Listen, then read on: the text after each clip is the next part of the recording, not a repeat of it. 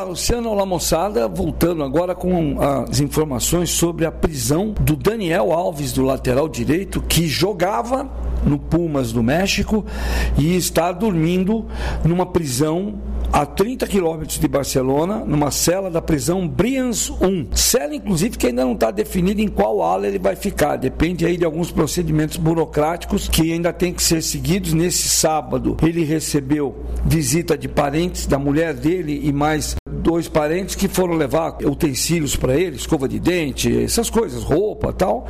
Ele está preso desde a noite dessa sexta-feira, quando ele chegou depois de ter prestado depoimento numa delegacia em Barcelona, foi para o Tribunal de Justiça e lá ele já foi preso preventivamente sem direito à fiança, que dá o sinal de que a situação dele não está nem um pouco boa no caso do acuso dele ter estuprado uma mulher, uma modelo, numa boate em Barcelona, na boate Sultan, no dia 30 de dezembro. O depoimento do Daniel Alves no tribunal para a juíza do caso acabou provocando a sua prisão. Por quê? Porque até no depoimento que ele prestou numa delegacia horas antes, ontem, na parte da manhã, ontem, sexta-feira, na parte da manhã, ele ainda manteve a, a, história de que ele viu a mulher, não sabia quem ela era, mas que não tinha feito nada. Já lá com a juíza, confrontado com os depoimentos da, da, da, da vítima, que aliás eu não sei, não temos nem o nome ainda, ele acaba admitindo que manteve relações sexuais com ela, mas garantiu, jurou de pé junto que foi um ato consensual. Mas aparentemente não é isso que, inclusive, o exame de corpo de delito que foi feito na mulher, nessa moça diz, né? O exame de corpo de delito confirma que há sinais de estupro, né?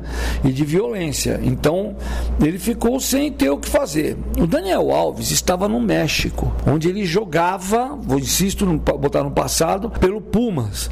Ele aproveitou, veio depor espontaneamente, acho eu que contando com uma possibilidade de que ele ia depor, dar a versão dele, depois seria solto e depois seguiria os trâmites. Em geral, dura cerca de 72 horas para que a justiça espanhola determine prisão preventiva num caso desse. Mas no caso dele, ele ficou detido no próprio tribunal, só de noite foi levado numa van até esse presídio. Num detalhe que foram duas vans que saíram do tribunal, Daniel foi mantido sozinho numa van, a outra tinha mais três prisioneiros. Ele foi para uma cadeia que é conhecida lá na Espanha, na região de Barcelona, porque inclusive é uma cadeia de pessoas periculosas. Então, enfim, ele ficou, passou a primeira noite lá na ala dos presos preventivos, recebeu, como eu disse, a visita dos familiares, foi examinado por um médico, por um psicólogo e recebeu o advogado e monitores da prisão. Pelo modo de proceder do, lá na prisão Brianzum, essas entrevistas fazem parte de um protocolo, porque baseado nelas eh, vai ser designado o local do presídio onde o Daniel Alves vai ser enviado. A única etapa que não teve aí foi a, foi a entrevista com uma assistente social, porque, convenhamos, ele tem dinheiro, né? Só o São Paulo paga para ele por mês 400 mil dólares e vai pagar em 60 parcelas. Está pagando 60 parcelas, vai ter que continuar pagando. Dinheiro não está faltando para ele. Está faltando liberdade agora. O jogador não vai ser enviado para um bloco 3, porque aquele é barra pesada. Inclusive um bloco que está tenso, porque a televisão lá do setor parou de funcionar, a turma não está gostando nem um pouco. Mas a notícia da chegada de um jogador de futebol campeão é, mundial de clubes, campeão de tudo, jogador do Barcelona, enfim, agitou lá as galerias da prisão ele já virou a grande atração. Mas vai ter que tomar banho coletivo, em algumas duchas ainda não tem água quente, a Europa está lá naquele invernão espanhol.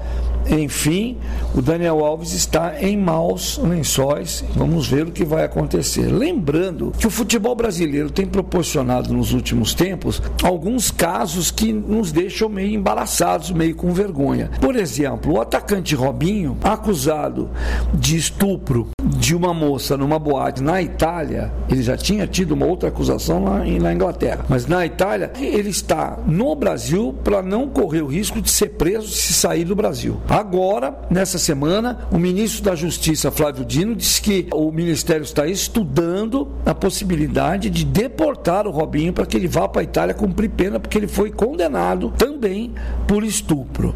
Isso, Robinho. Temos o Neymar que já passou por duas denúncias de estupro. Uma de uma menina, de uma menina que era funcionária da Nike, que era patrocinadora dele, e o outro de uma moça brasileira que garante ter recebido a passagem de avião, a estadia para ir para Paris, para ficar com ele e quando eles se encontraram, ele teria forçado uma situação, ele negou, a moça no fim foi julgada, ela passou como vilã dessa história, mas enfim.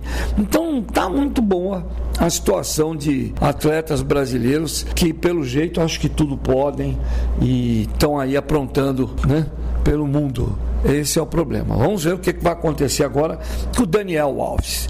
Bom, de São Paulo para a SBS, Luciano Borges.